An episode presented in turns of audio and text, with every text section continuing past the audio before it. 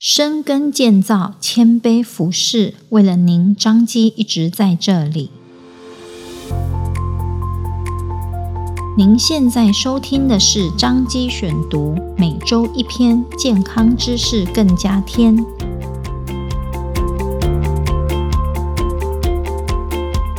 今天为大家选读张基院讯二零二三年四月份第四百八十三期。由中医部谢昌如医师所写的《体质调整从小做起，中医儿科可帮助》。小朋友不是成人的缩影，他们的体质特色与大人不一样。儿科的疾病也自有其不同的特点与传变。北宋时期被誉为儿科之圣的中医医家钱乙。便把小儿的生理病理涵括为脏腑柔弱、易虚易实、易寒易热，以及孩子们的发育尚未健全、抵抗力较弱、容易受到外界环境的影响，症状来得快，变化也比大人来得迅速。这样的观察论点在现今依然适用。中医师为孩子看病时，以儿科疾病的特色作为基础，根据每一位孩童不同的特殊体质偏性，利用药物、针灸、耳穴、按摩、胃教等来调整他们的寒热虚实。再者，小儿大多病因单纯且修复能力强，对治疗的反应灵敏，一般服药不需太久便能有所改善。治疗目的在于使孩子发挥健康的运转功能，建构起自身的免疫堡垒。以下介绍几种常见的问题：过敏性疾病。中医认为，过敏性鼻炎主要是以肺、脾、肾三个脏腑的功能失调为主，而在小儿的中医生理特点中，即以肺、脾、肾。三脏尤为不足，因此常见小儿患有过敏性鼻炎或伴有异位性皮肤炎，也更容易在天气变化时表现出打喷嚏、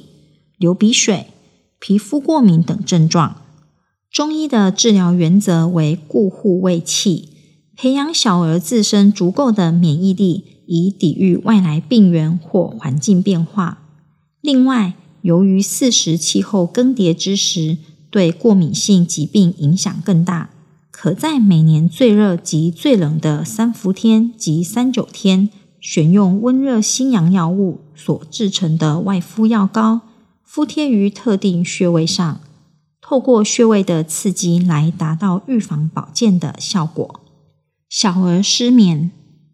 人体阴阳消长决定了睡眠与醒觉的生理活动。若有焦虑不安、睡前精神亢奋的孩子，可能是心火亢盛，可以使用浮小麦、百合、淡竹叶来清心助眠。经常梦游、磨牙的孩童，可以透过薄荷、钩藤清肝息风；较严重者用龙骨、牡蛎来重症安神。如遇对药物极抗拒的小朋友，使用推拿、耳穴按摩等方法也有一定的帮助。门诊也有原本入眠需半小时以上的小朋友，经过针灸于头部的穴位治疗后，当天回家很快就能入睡。肠胃问题，中医认为小儿脾肠不足，肠胃系统较弱，常有胃口差、便秘。腹泻等问题，针对每位孩童的年龄、体质以及环境气候特点，采取补气健脾、消食导滞、清热和胃等多种不同治法。例如，有的孩子面黄肌瘦、神疲倦怠、容易腹泻，选用益气健脾的药方；但有的孩子怕热、汗多。有口臭且经常便秘，反而要着重养阴清热、开脾健胃的中药，多芳香酸甘，好入口，孩子普遍都可接受。另外，也可以使用一般食材，如排骨、鸡腿来炖煮药膳，或是利用捏脊推拿、耳穴按摩、穴位贴敷等外治法。生长发育，儿童生长发育调理包含了生长迟滞、性早熟、青春期转骨等。在孩子的成长过程中，先天基因、后天营养以及环境因素等多重影响下，都可能造成孩子生长发育上的问题。尤其现今生活中充斥着塑化剂、食品添加物等隐忧，加上饮食西化，小朋友常多食甘甜、重口味零食，滥饮冰凉饮品。都可能会破坏孩子生长的自然节奏。中医的调理讲求阴阳平衡，找到孩子不足之处给予补充，例如益气健脾、补肾固精；过剩之处给予清泻功法，例如清热泻火、消痰化积。值得注意的是，经常遇到口耳相传的祖传秘方能帮助孩子生长发育，殊不知造成滥补，不仅伤害了孩子的消化功能，甚至揠苗助长，影响青春期发育。发展迟滞，古代中医描述小儿生长发育过程中的迟滞与不足，可能原因有先天胎禀不足、肝肾亏损。或后天失养、气血虚弱、先天不足、髓脑未满，可能影响心智发展或累及筋骨肌肉，造成四肢肌肉紧绷僵硬、活动不畅；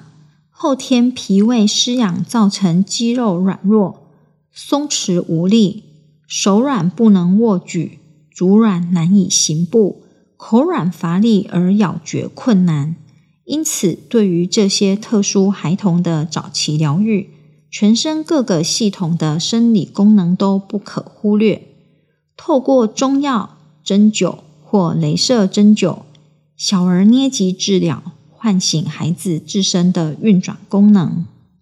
儿童近视控制，有研究统计指出，近视儿童相较于无近视儿童，气虚及阴虚体质比例较多，可以与中药益阴补气，调整整体生理机能，并搭配明目中药来加强。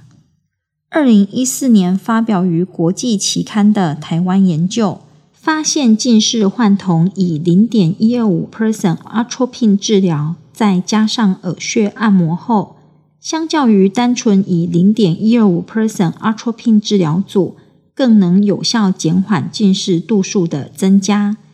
眼轴长度、前房深度及眼压亦能获得较佳的控制。对于需积极介入的近视儿童，也能透过针灸治疗，改善眼周局部的血液循环，消除用眼过度的肌肉疲劳，并搭配头皮针或四肢穴位，选择以极细针灸针。亦能大幅降低孩童的疼痛不适及恐惧感。